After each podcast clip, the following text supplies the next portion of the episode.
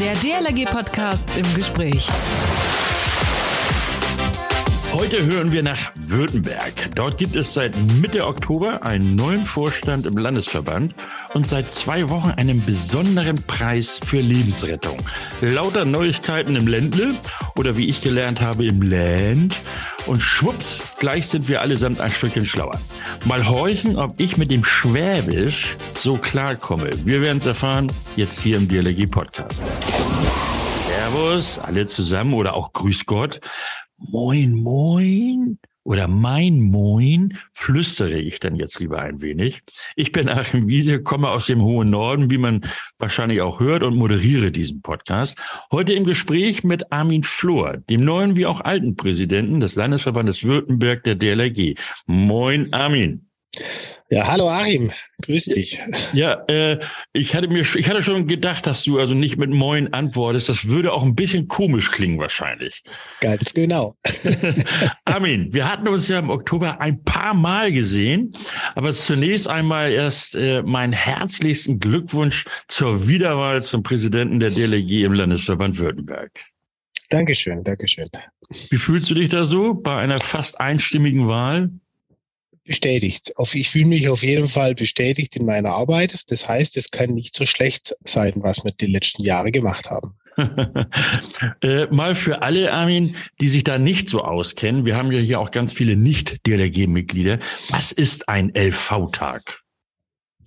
Naja, der LV-Tag, das ist quasi das höchste Gremium, das wir innerhalb eines DLRG-Landesverbandes kennen. Der findet in unterschiedlichen Abständen statt. Bei uns in Württemberg alle drei Jahre statt.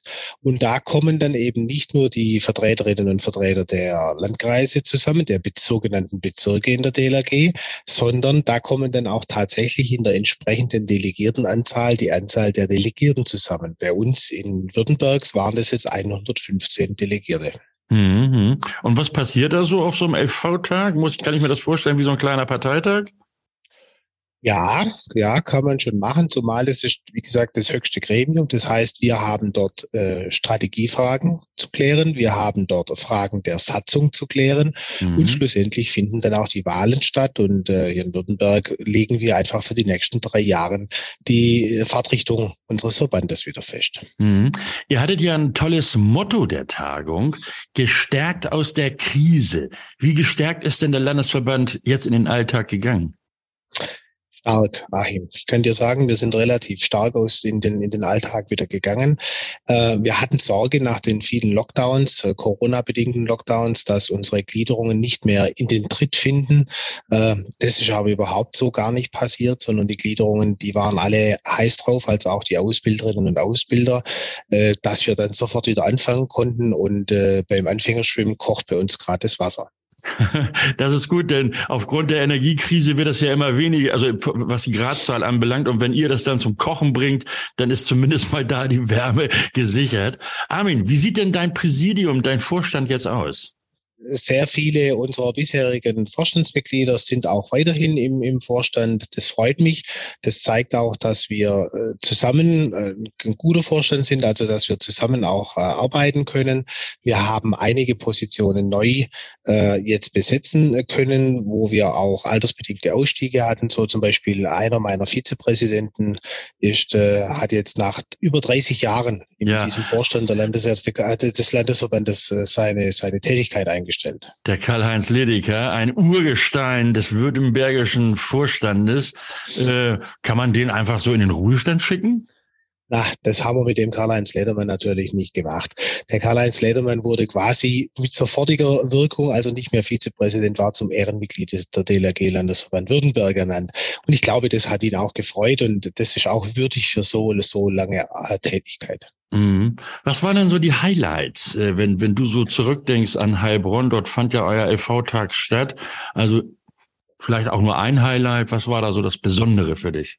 Naja, also ich glaube, das Highlight war, dass wir insgesamt eine sehr, sehr wache, äh, wache Vertreterinnen und Vertreter hatten, Delegierte hatten, dass wir sehr viel jüngere äh, Menschen bei uns hatten, mhm. bei den mhm. Vertretern. Also nicht so, wie man das manchmal dann kennt, dass dann das so die Altgedienten dann nachher auch die Delegierten darstellen. Wir haben junge Leute gehabt, das ganz besondere Highlight, ich bin ehrlich, war abends die Party. da kommen wir gleich noch drauf zu sprechen, Armin. Bei der Tagung, es gab ja auch Satzungsänderungen. Ich war ja als Vertreter des Präsidiums anwesend. Und an einen Antrag erinnere ich mich ganz besonders. Der hat sich fix in die Länge gezogen. Was war da los? Naja, eigentlich ist es so, dieser Antrag so ein bisschen aus der Not heraus geboren. Es ging nämlich um die Position des LV-Arztes, der LV-Ärztin. Das ist traditionell in allen DLRG-Gliederungen, haben wir das in der Satzung so auch mit drin. Es gibt ja auch DLRG-Bundesärztinnen und Bundesärzte. Ähm, aber wir haben in den vergangenen Jahren in Württemberg die Erfahrung gemacht, dass es einfach schwierig ist, Ärztinnen und Ärzte neben ihrer ärztlichen Tätigkeit gewinnen zu können, um jetzt an diesem Vereinsleben Leben sozusagen sich aktiv einbringen zu können. Das heißt, ähm, wir, wir, wir kriegen zwar diesen ärztlichen Support und diese ärztliche Kompetenz, gar keine mhm, Frage. Mhm. Da sind wir als DLRG zwischenzeitlich auch wesentlich breiter aufgestellt. Aber wir haben äh, trotzdem das Problem, dass wir natürlich auch die Ausbildung Erste Hilfe, die Ausbildung Sanitätsausbildung, ROND und so weiter äh, dann gestalten müssen. Das sind Abstimmungen mit der BG und auch damit auch sehr viel Verwaltungstätigkeiten.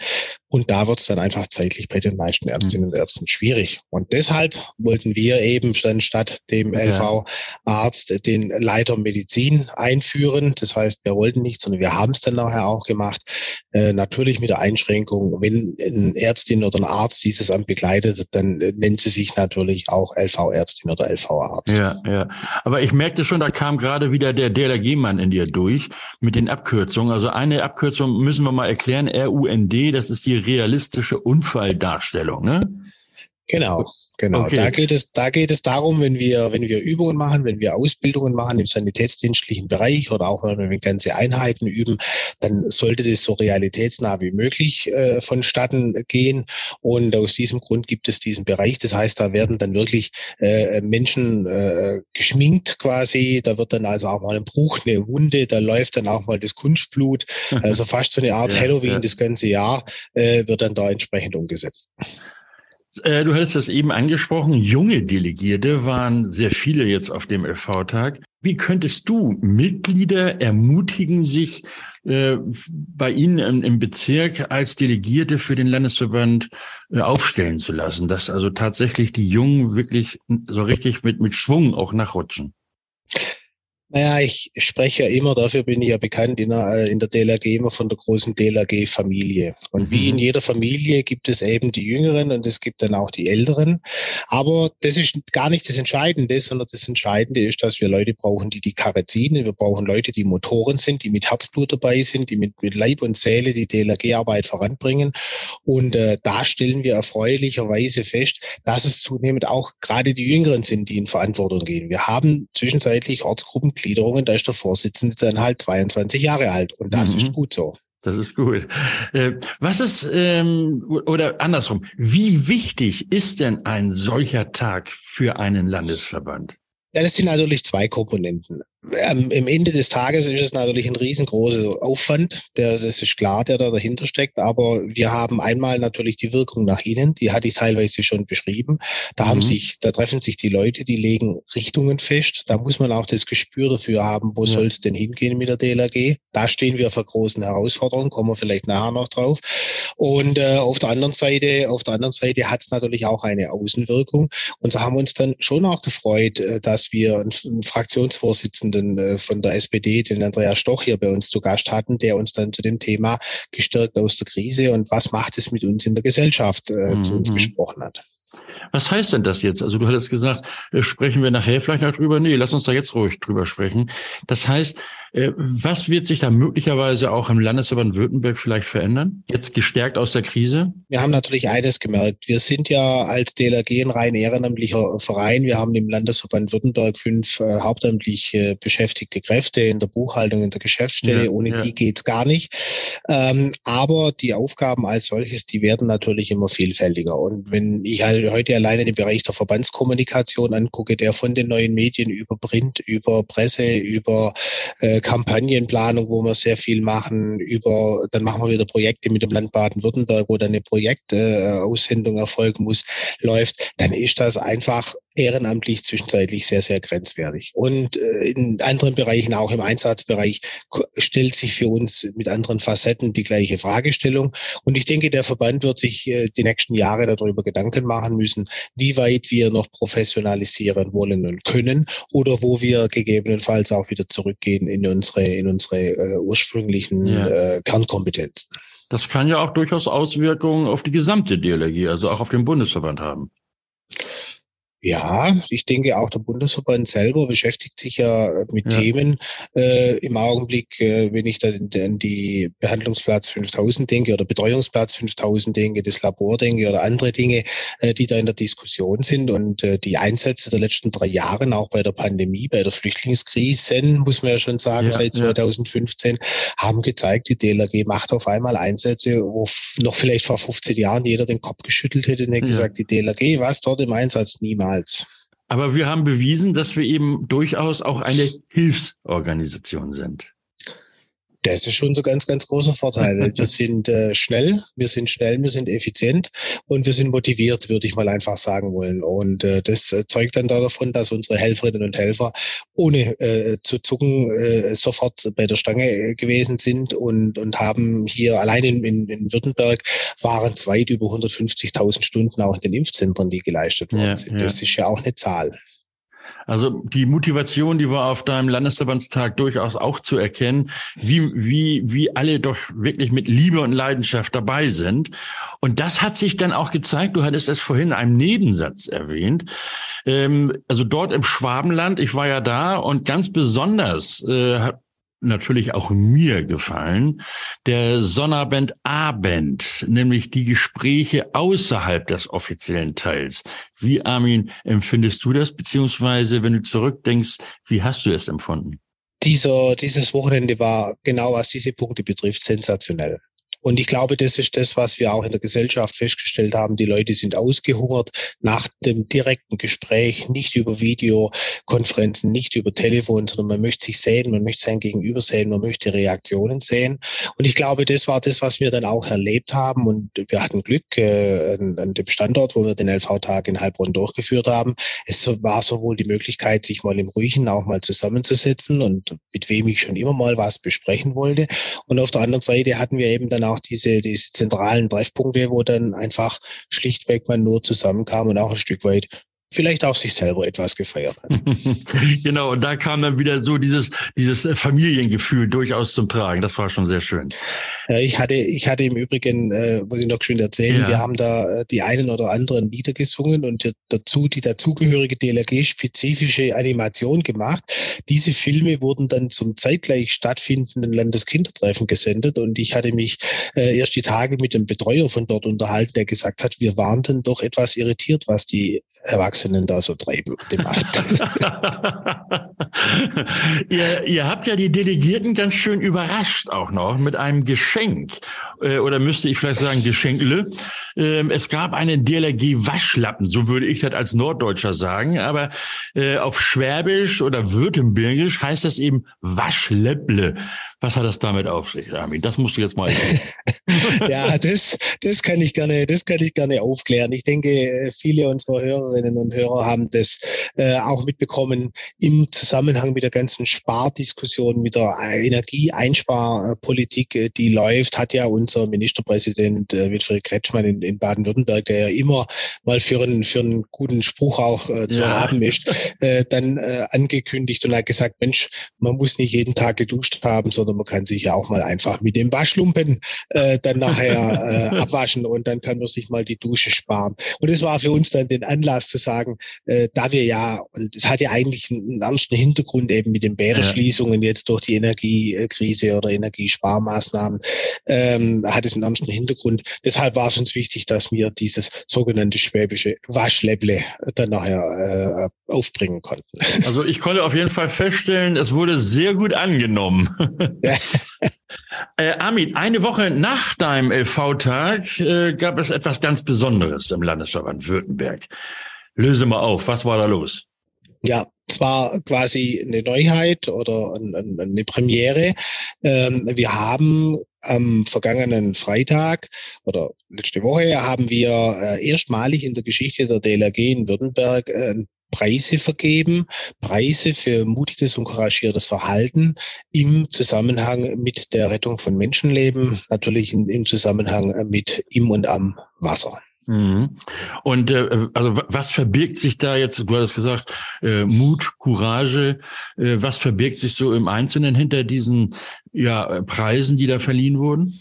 Naja, also wir hatten, wir hatten festgestellt in den vergangenen Jahren, ja, wir machen ja viel als DLRG, ja, wir sind im Bereich der Prävention unterwegs, Stichwort Baderegeln, die wir in alle möglichen Sprachen ja, ja zwischenzeitlich ja. auch vorhalten. Wir gehen in die Kindergärten, wir versuchen Aufklärungsarbeit zu haben. Wir versuchen die Nichtschwimmer zum Nichtschwimmer zu bringen, die Schwimmer zum Rettungsschwimmer äh, äh hinzubringen und sind im Bereich des Wasserrettungsdienstes und des Wachdienstes aktiv. Mhm. Und trotzdem sind die Ertrinkungs Verkaufszahlen in den vergangenen Jahren immer wieder gestiegen. Ähm, dieses Jahr, zumindest jetzt mal bis zum August, zur Zwischenbilanz, äh, nicht so sehr in, in Württemberg. Dann haben wir schon gedacht, was ist passiert?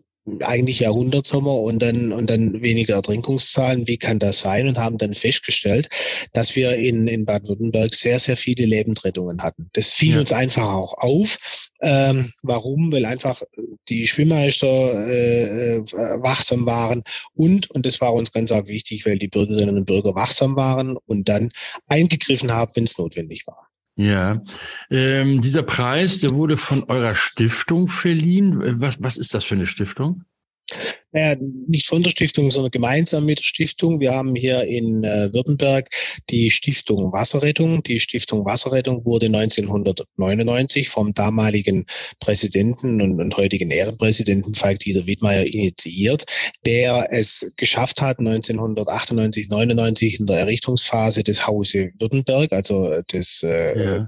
Königs, äh, hier äh, für uns zu gewinnen, die auch dann die Schirmherrschaft über diese Stiftung haben. Und diese Stiftung hatte von Anfang an das Ziel, ähm, erstens die Wasserrettung finanziell zu unterstützen, aber auch um Innovationen äh, voranzubringen und um bürgerschaftliches Engagement zu würdigen. Mhm.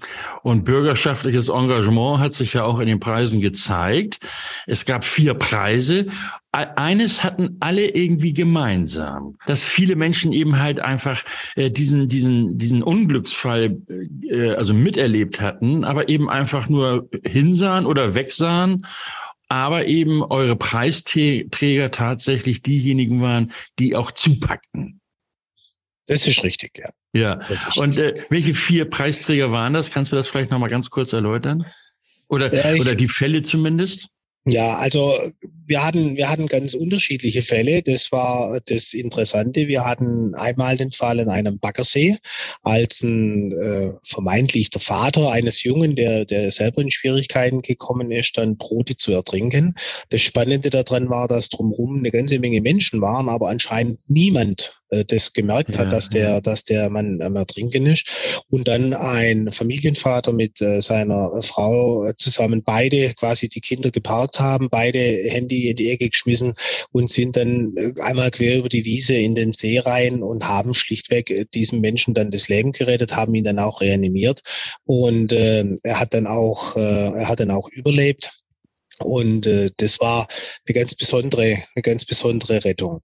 Einen zweiten Fall hatten wir im, im Bereich des Stuttgarter Neckars, als ein Fahrradfahrer äh, selber einen Herzstillstand hatte oder beginnenden Herzstillstand ja, hatten. Ja. Und da kamen dann drei weitere Fahrradfahrer vorbei, die zufälligerweise und, und Gott sei Dank alle bei der Freiwilligen Feuerwehr aktiv sind und damit eine entsprechende Erste-Hilfe-Ausbildung auch drüber verfügen, die nicht lange gezögert haben, die richtig den Notruf abgesetzt haben, die begonnen haben mit den Reanimationsmaßnahmen, bis dann äh, zwei, drei Minuten später die DLRG dann vor Ort war und, und dann äh, noch später dann auch dann der Notarzt Und der Rettungswagen. Der äh, Betroffene hat überlebt und äh, da gab es noch eine besondere Überraschung. Ja. Da wirst du vielleicht gleich nochmal danach äh, fragen. Wir hatten einen weiteren Fall, äh, der mich dann sehr beschäftigt hat ähm, im, im Esslingen am, am Neckar, als äh, Kinder in der starken Strömung versucht haben, im Wehrbereich äh, den Neckar zu durchschwimmen, äh, das Ganze dann gescheitert ist und sie sich quasi krampfhaft äh, festgehalten haben. Ähm, und ewig ist nichts passiert, bis dann zufälligerweise eine, die jetzige Preisträgerin mit dem Fahrrad vorbeikam und äh, dann äh, reingesprungen ist, sich dabei auch selber verletzt hat, aber es ja, geschafft ja. hat, die Kinder quasi ans Ufer zu bekommen, wurde dann auch äh, entsprechend im Krankenhaus Krankenhaus versorgt.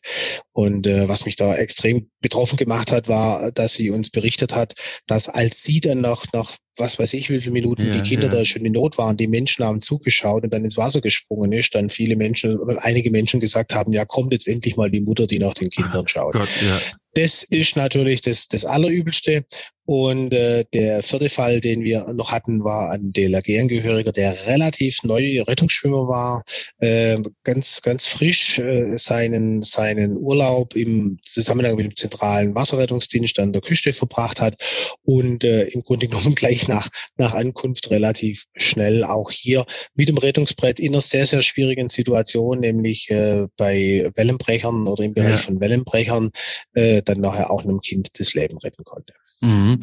Du hattest eben den Einfall angesprochen, da möchte ich in der Tat nachfragen. Das war ja eine super Überraschung, äh, die man oder was man auch wirklich sehr, sehr selten erlebt, dass sich die gerettete Person persönlich bedankt. Und das war auch ein Herzenswunsch des äh, Mannes, äh, der da am Neckar praktisch zusammenbrach und von den dreien, die auf Radtour waren, gerettet wurden, wurde.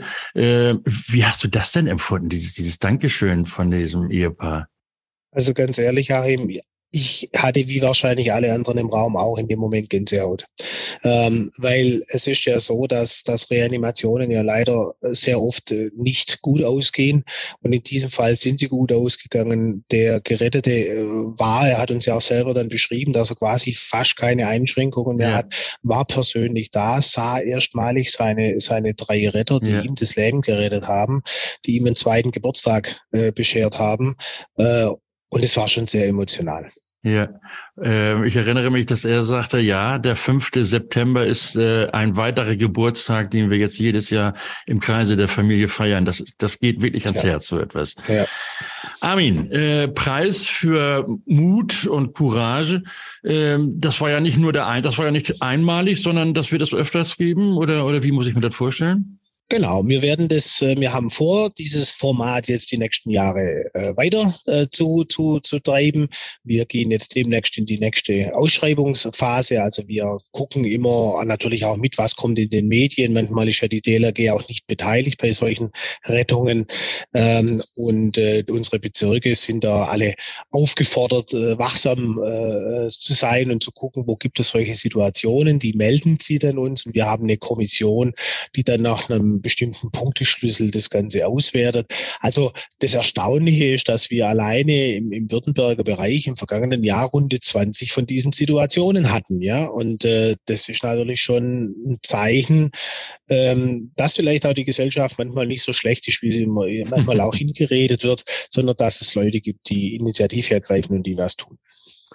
Armin, großartig. Ich wünsche euch viel Erfolg, dass das mit dem Preis so weitergeht und dir mit deinem Landesverbandsvorstand äh, einen guten Weg, nämlich gestärkt aus der Krise für die nächsten drei Jahre. Und äh, so wie ich die Württemberger einschätze, werdet ihr das schon packen. Ja, vielen Dank. Hoffen wir, dass wir nicht in die Dauerkrise kommen hier in, in, Deutschland, sondern dass wir wirklich die Krise irgendwann mal überwunden haben. Und ansonsten, wir alle sind eine DLRG-Familie und äh, wer möchte, kann da auch gerne mit dazukommen. Vielen Dank, Ahim. Armin Flur, Präsident des Landesverbandes Württemberg der DLRG.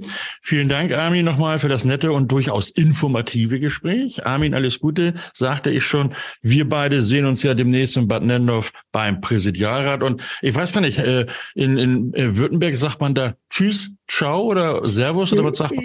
Ja, Adele. Was sagt man da? Adele. Adele, okay. Adele. Armin, Adele. Und das folgende Gespräch hatte ich neulich belauscht. Also das machen wir jetzt so. Das wird geändert und fertig bin ich damit. Äh, das geht aber nicht so einfach. Da müssen wir einen Beschluss fassen. Ach, was, diese Rechtsverdreher immer. Das wird dann nur so kompliziert. Huch, wie ist denn das nun? Satzung ändern, mal gefasste Beschlüsse ignorieren? Geht das? Funktioniert das überhaupt? Das klären wir mit einem, der das wissen muss, dem Justiziar im Präsidium der DLRG, Andreas Bernau, im DLRG-Podcast im Gespräch kommende Woche. Und bevor wir nun zum Ende kommen, noch eine Bitte an euch alle. Denkt dran, uns zu abonnieren. Ihr findet uns oder besser gesagt unseren Podcast und alle bisherigen Folgen überall dort, wo es eben halt Podcasts gibt. Spotify, iTunes, Deezer und Co. oder eben auch klassisch auf unserer Website dlg.de slash podcast. Lasst gerne eine Bewertung da und äh, wenn ihr Anregungen oder Vorschläge habt, schreibt uns eine Mail an podcast.dlg.de oder kommentiert die Beiträge auf Facebook, Instagram. Bitte auch das Teilen nicht vergessen. Ich bin Achim Wiese, danke fürs Zuhören. Schönen Tag noch, bis kommenden Sonnabend. Man hört sich. Der DLRG Podcast. Jeden Samstag eine neue Folge.